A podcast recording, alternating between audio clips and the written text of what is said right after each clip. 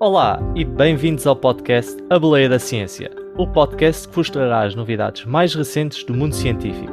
Neste episódio, vamos falar do mundo maravilhoso dos materiais 2D, o que é que são e porque é que são especiais. Depois, seguimos de boleia a bicicleta e tentamos desvendar a física por trás destes veículos. O que é que afinal faz com que se mantêm direitos quando andamos neles? Por fim, no polígrafo científico desta semana, vamos falar sobre fissuras no campo magnético da Terra.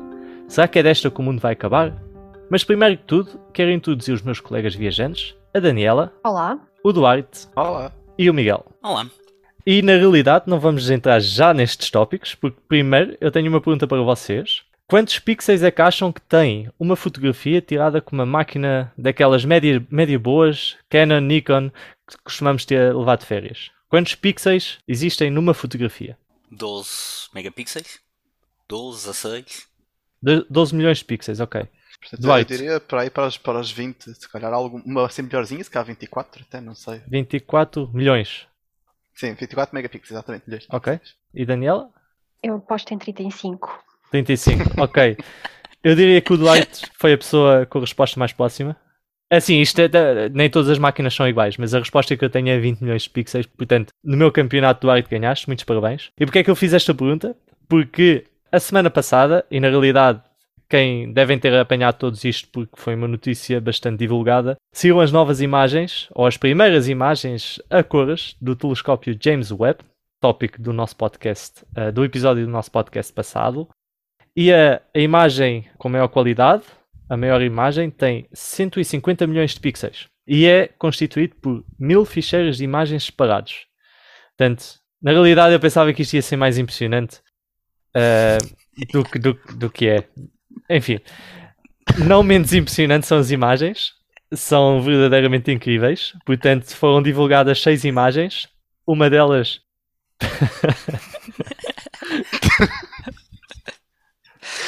É assim, isto às vezes planeamos uma coisa e não, não sai assim tão bem. Temos que aceitar. Isso. Ok, uh, voltando às imagens, uma, uh, uma das imagens foi, foi divulgada pelo presidente dos Estados Unidos, o Sr. Biden, e, e sim, ponto, foram divulgadas seis imagens, algumas curiosidades, inclui, por exemplo, o nascimento de uma estrela, inclui uma imagem de um, de um exoplaneta, ou melhor, o espectro que revela a presença de água e nuvens neste exoplaneta, que é muito interessante. Também a foto da galáxia mais antiga alguma vez vista. É Exato, imagem mais profunda uh, do é universo que, que temos, portanto estamos mesmo a ver uh, o universo primordial. Uh, e depois também tem uma coisa engra- engraçada, é que tem, tem uma imagem que foi do NGC 3132, que é uma nebulosa, em que comparam a qualidade da imagem tirada com o James Webb com a qualidade da imagem tirada com o Hubble e consegue-se ver mesmo muito bem a diferença entre os dois. Muito engraçado. Na realidade, li um artigo em que um astrofísico comparava o Hubble com o James Webb com, com eh, o acontecimento de uma pessoa que não vê bem, de repente pôr uns óculos e começar a ver tudo em alta definição. Uma pessoa extremamente miúpe, eu acho que foi uma comparação bastante válida, de facto. Assim. Aí está. Depois também temos outra notícia, ou mais um acontecimento, que foi o décimo aniversário da descoberta do bosão de Higgs, que aconteceu no dia 4 de julho. Portanto, a descoberta foi no dia 4 de julho de 2012, que até mencionamos também no episódio anterior do nosso podcast. E há um artigo interessante que relata a experiência de um dos colaboradores do CERN. E eu vou deixar o artigo nas notas do episódio para, para quem quiser eh, consultar. E por fim, também nos foi pedido por algumas pessoas se não podíamos fazer uma breve apresentação ah, dos hosts. Portanto, os nossos nomes ah, já dissemos na introdução. E essencialmente nós somos todos ah, pessoas que tiraram o curso, isto é, licenciatura e mestrado em Engenharia Física, e que depois prosseguimos para doutoramento também em Engenharia Física.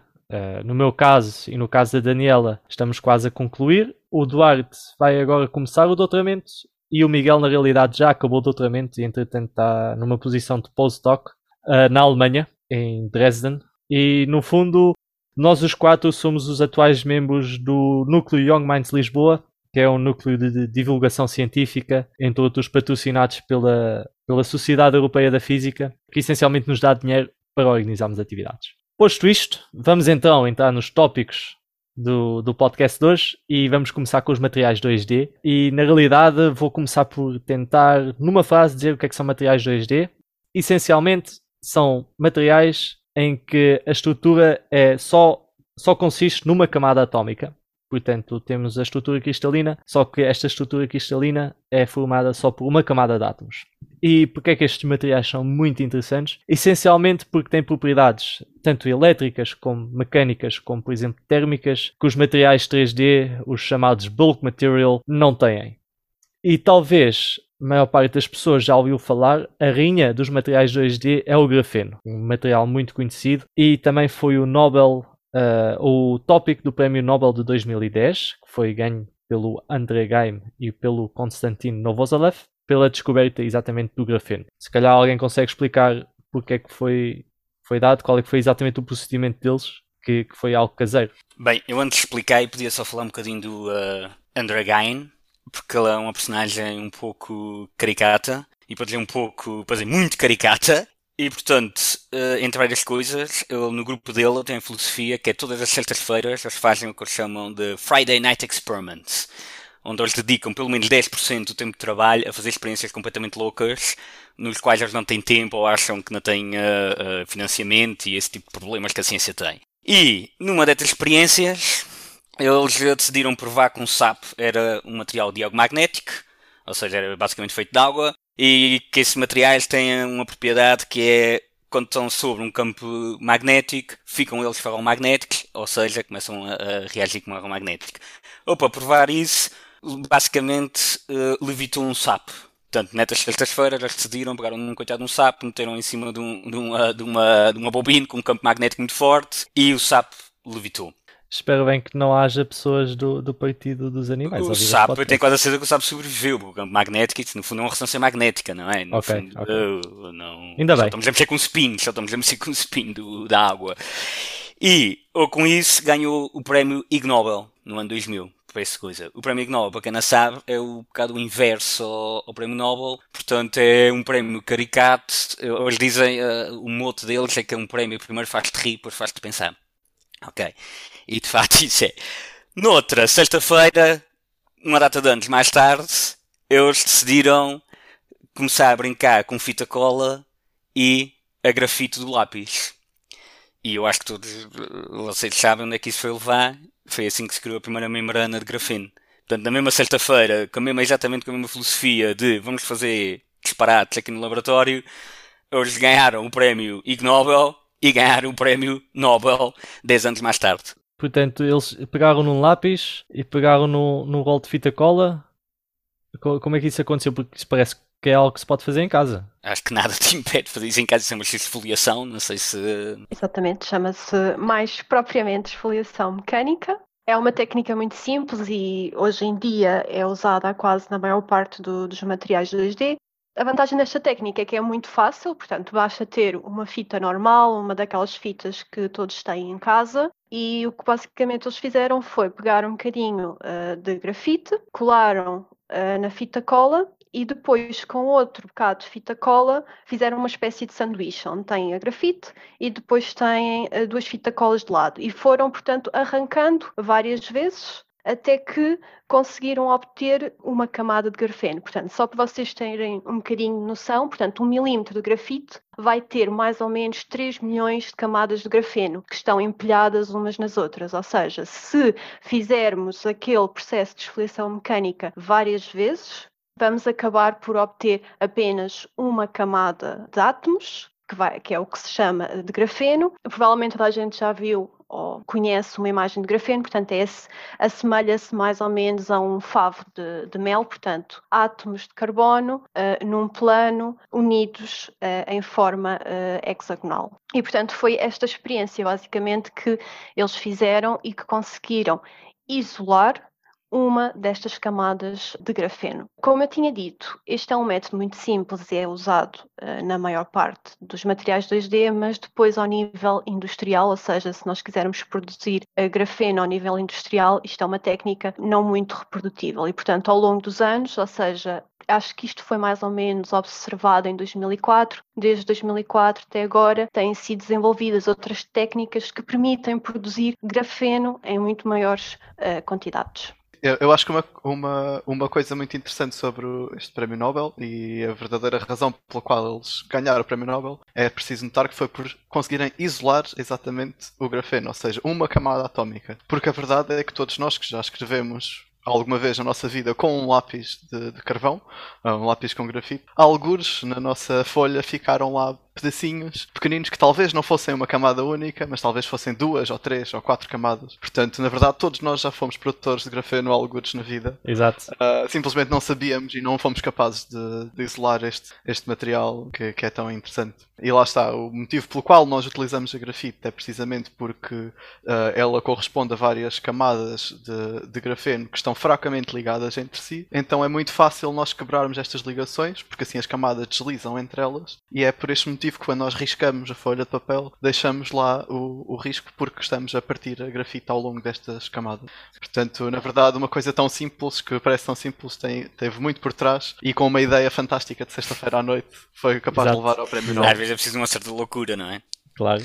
Então, só para recapitular, temos então o grafeno, que é um material 2D, porque consiste numa única camada de, de átomos, em formato ou numa estrutura hexagonal, uh, átomos de carbono.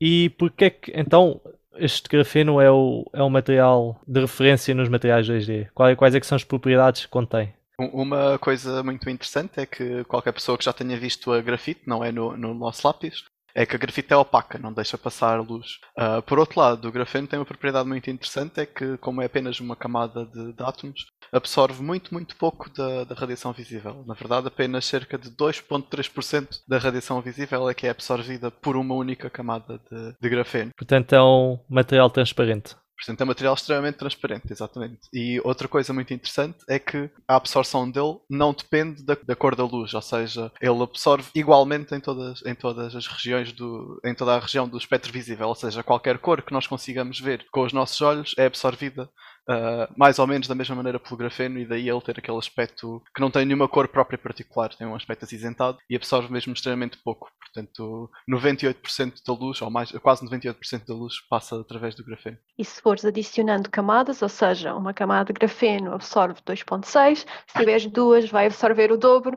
se tiveres três vai absorver uh, o triplo. Isso é, isso é bastante engraçado. Por outro lado, apesar de ser muito transparente, é bastante denso no sentido atómico. Isto quer dizer que temos muitos átomos uh, por, por cada bocadinho de grafeno. É tão, tão denso, tão denso, nesse, deste ponto de vista da, da densidade atómica, que nem um átomo de hélio, que é o átomo de gás mais pequeno que existe, é capaz de passar através de uma folha de, de grafeno. Portanto, é um material muito interessante. Apesar de conseguir deixar passar tanta luz, uh, não deixa passar o, o, nem sequer o hélio consegue passar através dele. E, no entanto, é um material extremamente resistente. Exatamente. Porque uma monocamada de grafeno é suficiente para aguentar com uma bola de futebol em cima. Portanto, um, uma camada de 0.3 nanómetros é suficiente para aguentar com uma bola de futebol. Exatamente. Portanto, é qualquer coisa incrível. Não é que uma bola de futebol seja muito pesada, mas como estamos a falar de uma camada que é atomicamente, tem uma espessura que é um átomo, literalmente, é de fato incrível. No outro dia tu é que tinhas uma, uma comparação engraçada, não foi, Dwight? É, em particular, eh, esta, estas folhas de grafeno são tão fortes, tão fortes, são mais fortes do que materiais como o aço, portanto podem imaginar o que é que isto quer dizer, ao ponto de que uma folha de grafeno, se tiver um metro quadrado de área, é capaz de aguentar uma massa de 4 kg. Por outro lado, é muito leve. Uma folha com esta folha que eu mencionei, com um metro quadrado de área, tem uma massa de abaixo de 1 miligrama, portanto cerca de 0.77 miligramas. Isto significa que se nós colocarmos esta, esta rede de grafeno com um metro quadrado de área estendida entre duas árvores, por exemplo, nós conseguimos colocar lá em cima um gato que terá cerca desses 4 kg, uh, e no entanto essa rede só pesa tanto quanto um bigode desse gato, portanto é qualquer coisa de incrível, além de que é transparente. Parece que estamos a entrar no, no, no mundo da, da ficção científica mesmo. E também, só um bocadinho uh, para completar o que tinham dito, ele também é um material extremamente flexível e uh, nós conseguimos basicamente que ele se estenda ou que se deforme em 20% do seu tamanho original e depois que consiga recuperar a forma uh, original. Também é uma propriedade bastante interessante. E talvez é por isso que aguenta com o gato e, e não parte.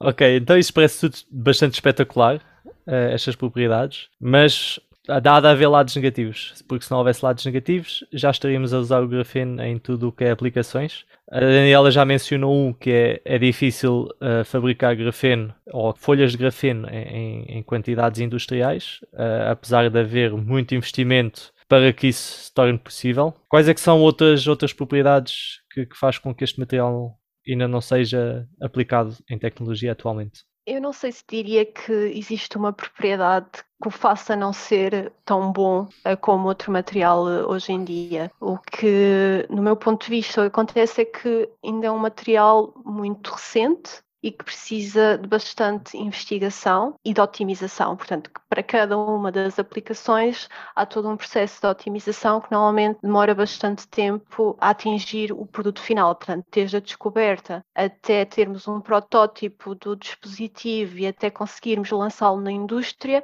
é um processo que demora eh, bastante tempo. E eu acho que o que falta ao grafeno ainda é um bocadinho isso, ainda é um bocadinho investigação para o introduzir no, uh, no mercado. Isso, isso, é um ponto interessante porque, na realidade, se olharmos, por exemplo, para, para os LEDs e o tempo que passou entre a, a, a concepção do primeiro LED azul, que foi por volta do no início do, de 1990, a, a aplicação industrial só aconteceu no final dos primeiros 10 anos do, do século XXI. E é importante também, isso nesse contexto, também é importante perceber que isso é uma indústria que é dominada por silício e o mesmo problema que tem, por exemplo, os LEDs, o nitrate de gálio, é que o silício está incrivelmente optimizado e conseguimos fabricar silício com resolução incrível e extremamente barato e portanto qualquer material novo que aparece até que se torne viável em comparação com o silício, que basicamente é areia uh, e muito fácil de produzir, demora sempre décadas se for preciso, uh, tal como estavas a dizer. Mas se calhar também é importante realçar que a era do silício eventualmente também vai acabar e é aí a importância dos materiais 2D. Cada vez precisamos de ter, por exemplo, se pensarmos em computadores, telemóveis, precisamos ter cada vez computadores mais potentes, com menor consumo de energia, cada vez mais pequenos, cada vez mais flexíveis, e isso não se vai conseguir através do silício, vai-se conseguir até, provavelmente através dos materiais uh, eh, 2D, mas até alcançar esse passo há todo um caminho de investigação uh, que se tem que, que, fazer. E já agora, isso também não acaba nos materiais 2D, também não a trabalhar, nos trabalhar no,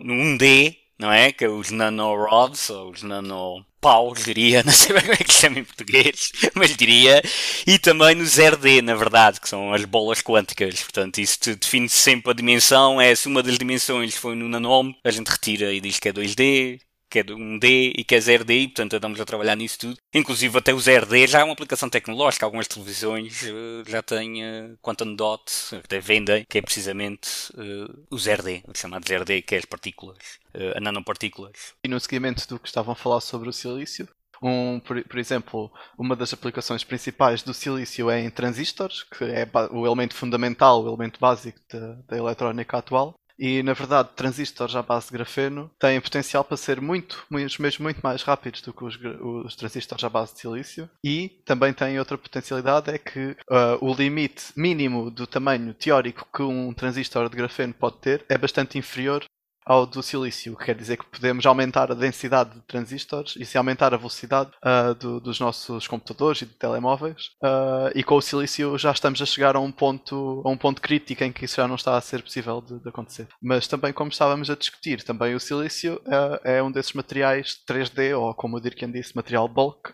Uh, e neste caso, com o grafeno, teríamos o material 2D que tem todas estas, estas propriedades que nós falámos interessantes, uh, sendo fino, flexível, transparente, e isso pode ter muitas potencialidades interessantes para ecrãs táteis, para células solares, por exemplo. Portanto, acho que as possibilidades são infinitas com, com estes materiais. E acho que uma das propriedades também muito interessantes é que com os materiais 2D, ou seja, uma das vantagens dos materiais 2D é que conseguimos combinar vários materiais. Ou seja, se pensarmos em Legos, é basicamente como se fossem Legos. Conseguimos empilhar vários materiais facilmente uns nos outros e ter um eh, dispositivo mais complexo. Portanto, no futuro, o ideal é podermos juntar as melhores propriedades de cada material e podermos juntar num dispositivo. E, portanto, isso também é uma grande vantagem, não só do grafeno, mas no geral dos materiais 2D, eh, é que conseguimos construir estruturas mais complexas e aproveitar o melhor das propriedades de, de cada um.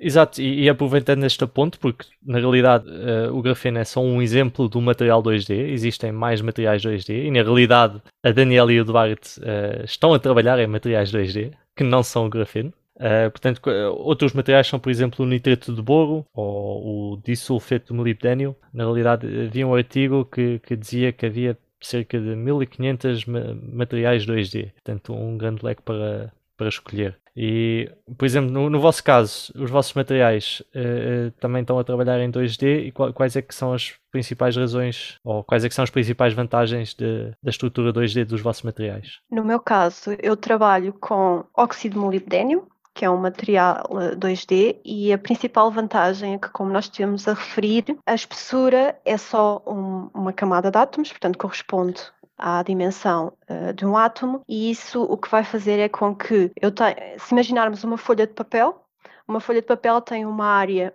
muito maior do que o volume total. Ou seja, significa que uh, se alguma coisa interagir na superfície do nosso material vai ter muito maior impacto uh, nas propriedades do material do que se tivéssemos, por exemplo, uma resma de folhas seja, isso é ótimo, isso é ótimo para sensores. Exatamente, se pensarmos na, sei lá, nos sensores que os diabéticos usam, que estão sempre a monitorizar, Portanto, primeiro precisa de ser flexível, os materiais 2D são flexíveis. Depois também querem detectar pequenas concentrações e isso os materiais 2D também nos, uh, nos permitem. Uh, portanto, acho que tem tudo um leque de, de, vantagens. Portanto, é incrível toda a ciência que desenvolveu a partir de uma sexta-feira à noite por um cientista que, inclusive, até chegou a publicar um, um artigo com H-A-M-S Tisha que era o hamster dele, o hamster Tisha dele. Ele publicou um artigo com o hamster? Exatamente, como coator. Gostaria de saber qual, qual é que foi a contribuição do hamster. Uh, não sei, que era o conforto, não sei.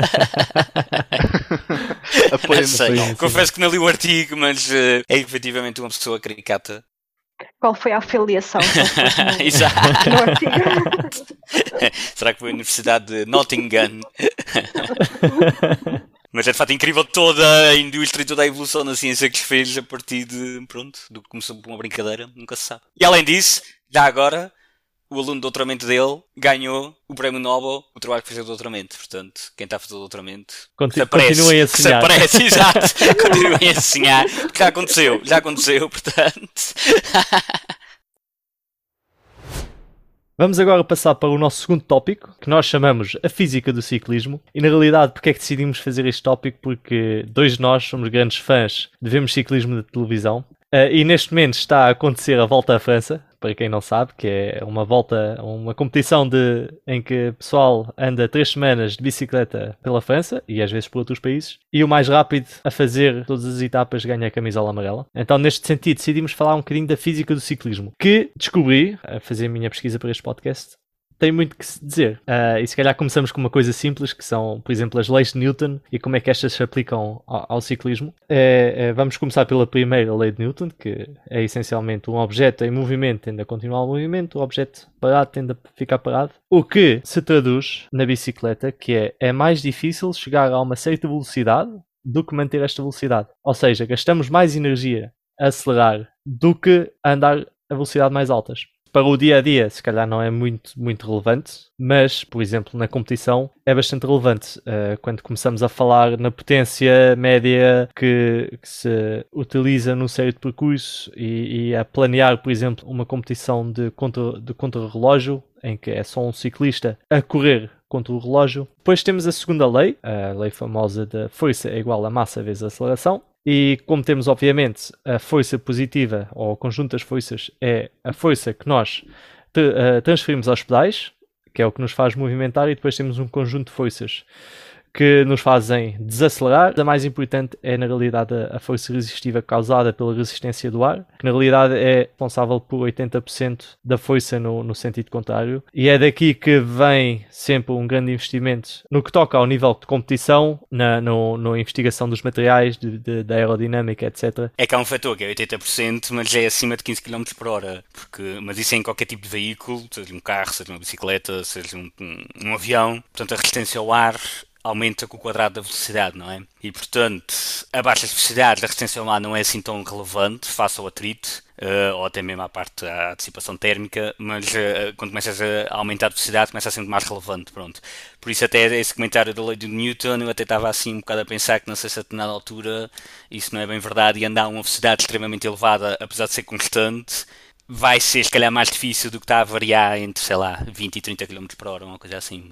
Por fim, temos a terceira, terceira lei, que é a lei da ação-reação, que é essencialmente que é que quando fazemos força nos pedais andamos, portanto as rodas fazem uma força no chão, que faz uma força contrária, uh, que é a reação da Terra, que nos faz andar, que nos faz ganhar velocidade. Portanto, também estamos a transferir força para a Terra Portanto, também estamos a, na teoria, fazer com que a Terra ande um bocadinho para o outro lado, mas isso na realidade é tão negligenciável que no fundo é, não, não interessa muito. É, no fundo, aí mais uma vez a segunda lei de Newton, porque a força é igual à massa vezes a aceleração, ou seja, a aceleração é a força a dividir pela massa. Então, como a massa da Terra é tão grande, Exato. Uh, uma força pequenina, como a que nós vamos fazer com a massa dela, vai, vai sempre ser capaz de absorver, digamos, essa força e não vai ter uma aceleração muito grande a corresponder. Por outro lado, a nossa massa não é assim tão grande, uh, então essa força vai ser capaz de nos dar uma boa aceleração, o que também mostra a importância para a ciência dos materiais no ciclismo. A massa do, do da bicicleta tem muita, muita relevância, não é? Sei que existem bicicletas de vários materiais diferentes e, relacionado com o nosso primeiro ponto, existem bicicletas de carbono, então aí temos material muito interessante para, para uma bicicleta. Não, e é que efetivamente até o, o fato de usar o carbono e tem um bocado a ver com as camadas que a gente estava a falar, é material 2D, obviamente, mas é que, portanto, é anisotrópico, ou seja, aquilo é feito de maneira em que o material reage de uma maneira, portanto, da esquerda para a direita reage de uma maneira e de cima para baixo reage de outra maneira completamente diferente. E isso é para não haver deformações na bicicleta, porque quanto mais deformações houver, mais perca de energia está a haver e por isso é que as bicicletas de carvão não é só o peso, mas é também esse tipo de detalhes em que eles conseguem controlar, eh, não vou dizer a molécula, mas eh, a camada, assim se diga, os efeitos dos materiais. Com alumínio isso não é possível, não é? O alumínio é sempre isotrópico, vai ser sempre igual, portanto... Portanto, sim, é, é, eu acho que o ciclismo tem uma particularidade que é, consegue ser das coisas mais complexas em física, apesar de ser uma coisa tão mundana e que toda a gente, ou quase toda a gente, eventualmente, aprende a andar, envolve todo um teorias de mecânica, de cinética, de momento angular, de aerodinâmica, de materiais, de gestão de energia, que tornam a coisa. Hum, torna-se uma atividade, apesar de ser banal, extremamente complexa do ponto de vista científico, mas a gente até estava a discutir antes, que era. Portanto, isso foi. Uh, off-record, mas é verdade, é que ainda não se sabe, ainda não se consegue bem compreender, ou melhor dizendo, ainda é discutível porque é que uma bicicleta se mantém direita. Exato, porque no fundo, quando nós aprendemos a andar de bicicleta, tudo o que nós, a partir do momento em que sabemos andar de bicicleta, tudo fica mais ou menos intuitivo. Quando viramos a, a bicicleta para o lado, como é que mantemos a bicicleta em equilíbrio, essas coisas todas. E, e na realidade tem uma física bastante complexa por trás. E ao contrário do que, do que muita gente pensa, inclusive eu, antes de estudar mais este tópico, é, é que não é o, o momento angular, ou na semelhança do, do efeito giroscópio. Não sei se bom, temos o giroscópio que quando uh, ganha momento angular ganha estabilidade. Ou dizendo de maneira fácil, por exemplo, um peão, ele é um objeto muito estável, ou seja, de maneira fácil a conservação do momento angular diz-nos que uma coisa que esteja a rodar tem maior estabilidade. Ou seja, se está a rodar, ele vai continuar a tentar rodar mantendo aquela rotação naquela direção. Eh, em física nós chamamos isto uma coisa mais complicada, conservação de momento angular, mas na prática qualquer pessoa que já tenha visto um peão a rodar ou a roda de uma bicicleta também uh, presa do teto, por exemplo, é uma experiência muito clássica em física, prender uma roda de bicicleta uh, do teto e pô-la a rodar, vamos ver que ela vai, vai ter um comportamento muito interessante e, e, não vai cair, ela vai ficar a rodar, precisamente devido a essa conservação do, do momento angular. Exatamente. Portanto, não é, não é este efeito que, que é responsável por manter a bicicleta estável. Uh, então, eu, eu dizia sempre: quanto mais rápido eu vou, mais estável sou, mas isso, portanto, não é verdade. porque no fundo há, há três mecanismos principais responsáveis pela, pela estabilidade de uma bicicleta e tem todas a ver com o facto de a roda da frente da bicicleta uh, ser móvel. Portanto, no fundo, quando andamos de bicicleta, uh, nós controlamos, claro, o volante e quando estamos a andar, estamos constantemente a receber por impulsos da, da estrada ou porque fazemos uh, ligeiros desvios. Estamos sempre a sair do nosso ponto de equilíbrio e com correções do, do volante uh, recuperamos esse equilíbrio. Isto somos essencialmente nós que fazemos ao controlar o volante, mas quando empurramos uma bicicleta, portanto sem, sem condutor em cima, ela também consegue andar uh, sem, sem equipa ao lado. Enquanto que se fizermos a mesma experiência com a bicicleta parada, ela cai logo para o chão. Mas o mais incrível é que se o volante estiver bloqueado, ela cai. Se o volante estiver bloqueado, ele cai. E isso é que é muito curioso e muito contra-intuitivo. Sim, exato. Exato. E na realidade, se, se nós nos pusermos numa bicicleta em que o volante está bloqueado, garanto-vos que vão perder o equilíbrio e que vão cair rapidamente. Isto essencialmente tem a ver com três mecanismos, como eu estava a dizer. Portanto, quando temos o garfo que prende a roda frontal, tipicamente ele tem uma ligeira inclinação para a frente, o que faz com que a roda toque no chão por trás deste eixo.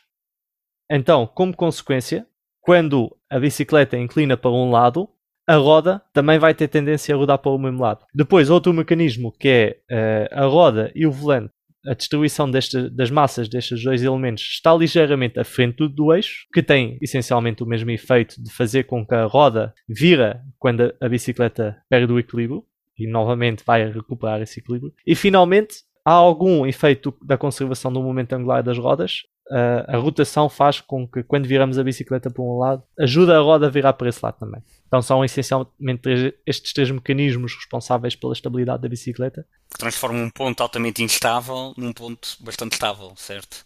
Exatamente. E na realidade é uma, é uma ciência que até hoje em dia ainda não se conseguiu perceber bem como é que a conjugação destes três mecanismos cria a bicicleta mais estável. Sabe-se que há algumas configurações que funcionam bem, mas não se percebe exatamente porquê. Não, e é até artigos sobre isso, certo? Há imensos artigos sobre isso. O Duarte até tinha referido um.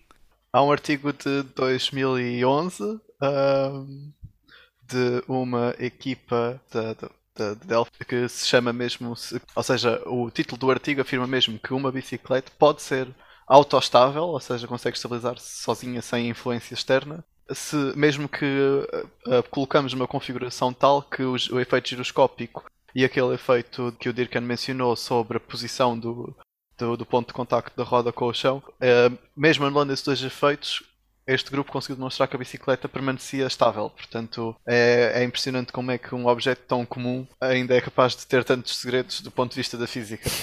Exatamente. Com artigos e livros e. Na realidade, se quiserem saber mais, ou se querem um bocadinho mais, vamos pôr um, um, link para um vídeo de YouTube nas notas do episódio em que explica também um bocado o que tivemos acabado de explicar, mas com imagens visuais. Bom, depois há outras coisas. Uh, outro fator importante é a alimentação. Tem muito a ver com a biologia e, e, assim, mas também tem alguma física, nomeadamente no que se toca gasto, aos gastos energéticos. Sim, realmente a bicicleta no AC, de longe, o meio de transporte mais eficiente. E, e, eu, para ver isso, eu achei isso assim um bocado até incrível. Até comparando mesmo até com bicicletas elétricas. Lá está, estava a ver a volta à França e era uma etapa de montanha, 200 km, 4 mil metros de, de subida, de acumulado. E alguém comenta que um atleta gasta em média, numa etapa daquelas, à volta de 7 ou 8 mil calorias. Bem, 7 ou 8 mil calorias, calorias é uma unidade um pouco estranha de energia, então eu decidi converter para uma unidade que toda a gente conhece hoje em dia, que é muito comum, que é o litro de gasolina. e um litro de gasolina tem surpreendentemente 8.168 calorias. Ou seja, um ciclista em competição a 40 e 50 km por hora, 200 km, 4 mil metros, gasta menos de um litro de gasolina para fazer uma etapa. Em comparação a um carro que faça o mesmo, o mesmo percurso, digamos que mesmo que vai devagar e que seja um carro que gaste pouco e digamos que gaste 6 litros aos 100, por exemplo, que é o normal, 6, 7, para fazer o mesmo percurso de 200 km vai gastar 14 litros de gasolina. Ok? Enquanto o ciclista gasta 0.8 ou 1 no máximo, vá, 1 litro de gasolina. Portanto, só isso em, em, em comparação é mesmo, é, é, é, é mesmo fenomenal. Portanto, a menos que metamos 14 pessoas ou 12, entre 12 a 14 pessoas dentro de um carro de 5 lugares, o ciclista continua a ser mais eficiente. O autocarro também, também foi fazer contas para o autocarro. e o autocarro gasta à volta de 25 litros aos 100. Está bem que não é gasolina, é gasóleo, mas aqui para. Enfim. E portanto, 25 litros quer dizer que vai gastar aos 100. Portanto, quer dizer que vai gastar à volta de 50 litros num trajeto de 200. Portanto, a menos que o autocarro tenha pelo menos 50 pessoas lá dentro, o ciclista continua a ser o mais eficiente em termos energéticos. E isso realmente é, é, é, hum, Epá, é surpreendente e é um pouco contra-intuitivo, menos para mim ainda estava à espera. Quando comecei a fazer três contas, sinceramente, não estava bem à espera que fizesse assim, uma diferença tão grande e que fosse efetivamente verdade. E mesmo andando a pé, é que nem é só o ser humano, bem, a gente realmente somos uma máquina um bocado eficiente, mas a pé, portanto, isso também, isso, isso eu até traí de um outro livro, que é o Bicycling uh, Science Book, uh, do MIT Press, em que se estiveres a gastar 60 watts a pé vais caminhar a volta de 5 km por hora, de bicicleta vais caminhar a 15 km por hora. Portanto, és 3 vezes mais eficiente a andar de bicicleta do que andar a pé, gastando exatamente a mesma energia ou os mesmos litros de gasolina. E portanto é, é, é, é, de tudo, todos os meios de transporte, inclusive o comboio, inclusive outros animais, como por exemplo o cavalo, literalmente é, que é literalmente o meio de transporte, pelo menos comum, não é? ou acessível, sem ser de laboratório, mais eficiente que temos. Fica a dica para o público, não é? Fica a dica. Fica a dica. Fica a dica. Exato. E estamos a falar de atletas de alta competição que vão a competir, porque uma pessoa normal ainda se torna mais eficiente, porque vai mais devagar e tem toda uma data de. Assim, vamos ser honestos, uma pessoa normal não ia andar 200 km e subir 4 mil metros. Exato. Nesse caso não era muito eficiente, por isso simplesmente não chegava onde Exato. queria. Portanto, mas isso é, pronto, física, não é? Aproximações. A gente vai ver com muitas aproximações. Assumindo que toda a gente é capaz de andar 200 km e subir 4 mil metros. Ok, só, só para acabar este tópico, uh, vocês lembram-se que antigamente havia daquelas bicicletas com uma roda frontal enorme? Daquelas que tinham uma roda atrás muito sim, pequena sim. e depois uma roda frontal. Vocês sabem. Como um Exato, vocês sabem qual é que era a grande vantagem destas bicicletas? Não, está toda a gente a, uhum. vocês não conseguem ver no podcast, mas está toda a gente a abanar a cabeça que não. Era que com uma pedalada ganhava-se imensa velocidade, porque a roda é muito grande, então se, e, e a, os pedais estavam presos na roda frontal, então com uma pedalada conseguia-se ganhar imensa velocidade. Obviamente era extremamente perigoso, porque já viram essas bicicletas é, não parecem muito seguras e efetivamente quando havia algum, alguma perda de equilíbrio Uh, lá está, a tal, a tal estabilidade, e, e, aqui esse, havia muitos, muitos acidentes e então deixaram de ser, ser usadas e fabricadas pelas, pelas razões óbvias. Bem, a gente, bom, pode terminar o tópico, mas falta aqui a parte de, das equipas e da aerodinâmica e de toda. Pelo menos só um pormenor que também acho que é pouco, pouco contra-intuitivo, que é porque é que vão sempre em equipas e porque é que andar aos dois e aos três é muito mais energeticamente favorável. Ou... Uhum é, é, é, puramente uma questão de aerodinâmica e, portanto, toda a gente tem alguma ideia de quem vai à frente, não é? Tem na corrida da Fórmula 1 ou qualquer tipo de corrida, na verdade, quem vai à frente vai fazer mais esforço porque vai arrasgar o ar e vai criar turbulência. Agora, o que as pessoas que não têm ideia é que também, fores sozinho, não só estás a perder energia porque estás a arrasgar o ar, mas a turbulência toda que se cria atrás de ti que se tiver outro veículo ou outro ciclista não se cria, também te puxa para trás. Portanto, são dois efeitos que acumulados tornam-se muito mais uh, uh, cansativos para quem vai à frente e ser uh, entre 20% a 50%, conforme o número de pessoas e conforme a inclinação. O ciclista que vai atrás gasta cerca de menos 20% a 50% da energia que o ciclista que vai à frente. E isso também acontece para os carros já agora. E também é fácil experimentar na bicicleta, porque quem anda de bicicleta e foi atrás de alguém de repente pensa, pá, o meu amigo afinal não está assim tão forte. O meu amigo afinal até está fraquinho, até vou passar à frente. E depois passa à frente e diz, hã, afinal, isso afinal, não sei o que é que se passou. E o teu amigo pensa o mesmo, hã, ele está fraquinho, vou passar à frente. E andamos nisso e na verdade é só uma questão de aerodinâmica que parecemos que somos muito fortes, mas na realidade...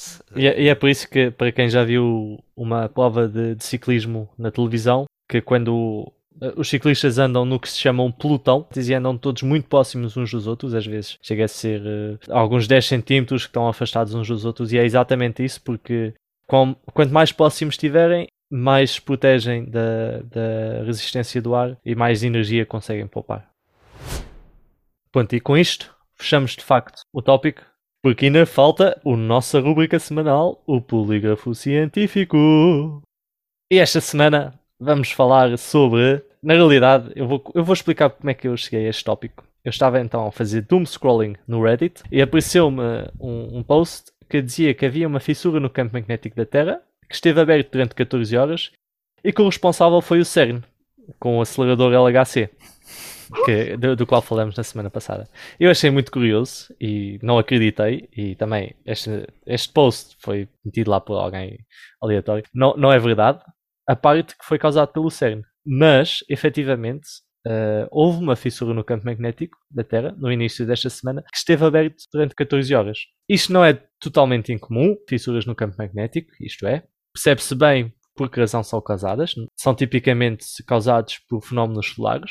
Este em específico até foi um fenómeno mais raro chamado Co-Rotating Interacting Region, mas o que essencialmente é importante saber é que o Sol emite estruturas de plasma que uh, são emitidos pelo Sol às vezes em direção à Terra, e quando estas, estas estruturas interagem com o campo magnético da Terra, pela onda de choque e pelo próprio campo magnético que contém, podem ou interagem com o campo magnético da Terra uh, e podem ca causar alguns distúrbios, que são os chamados tempestades geomagnéticas na verdade, mencionaste então os CIRs, que são os Co-Rotational um, Interaction Regions, mas existem também os outros eventos que houve um no, no, dia 15 de julho, que é uma emissão de massa coronal. Basicamente são emissões que vêm de uma região do Sol que se chama a coroa solar e ele envia, o Sol liberta estas grandes quantidades de massa que chegam até nós.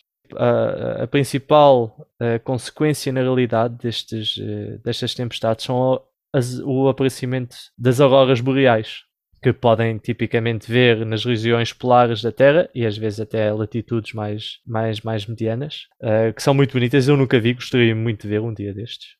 E, e portanto, ou seja, só para contextualizar, houve uma abertura de, do campo magnético, isso é um facto, não foi causado pelo CERN.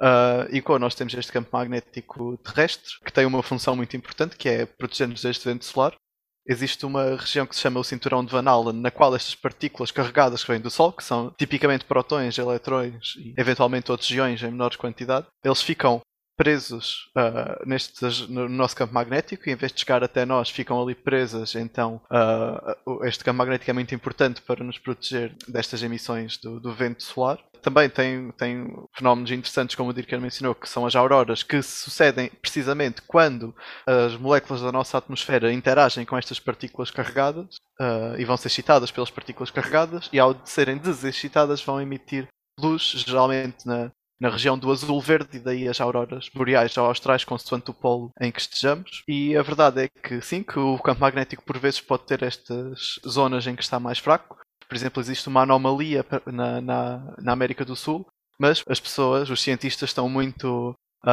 Eles estão cientes destas coisas e sabem o que fazer para nos precaver. Portanto, nesta zona que tem esta anomalia em que o campo é fraco, uh, geralmente é mais fraco só por si, Uh, por exemplo, os satélites tendem a, a, evitar essa zona ou tendem a ser desligados nessa região para, para evitar problemas. Por exemplo, os satélites GPS muitas vezes são, podem ser afetados e a rede elétrica pode ser perturbada. E ainda mais uma coisa muito interessante é que os animais migratórios, como algumas aves, elas guiam-se pelo campo magnético terrestre e podem também ter alguns uh, podem ter alguns problemas quando existem estas disrupções. Portanto, não são só os humanos que sofrem com, com os ventos solares, as andorinhas e outros, outros bichos destes que, que migram também têm, ficam desorientados, perdem a sua bússola interna e podem ter alguns problemas em, em voltar a casa.